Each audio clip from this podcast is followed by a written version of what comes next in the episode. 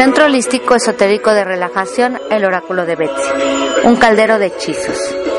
Un hechizo para romper la magia de otros. Desafortunadamente hay personas desagradables que tratan de usar sus poderes mágicos para manipular la voluntad de otros. Si crees que alguien ha decidido que tú eres la persona indicada para él o ella, pero a ti no te interesa, puedes romper el poder de este hechizo. Lanza este hechizo cuando la luna esté en menguante. Necesitarás un espejo pequeño, una vela larga y delgada color negro, un tazón pequeño con agua. Colócate de tal manera que lo único que puedas ver en el espejo sea tu cara y la vela. Oscurece el cuarto y enciende la vela. Mientras arde, visualízate que la energía del hechizo que sospechas que se lanzó regrese a la persona que lo hizo. Al hacerlo, aléjate lentamente del espejo hasta que ya no te veas en él y lo único que veas sea la vela.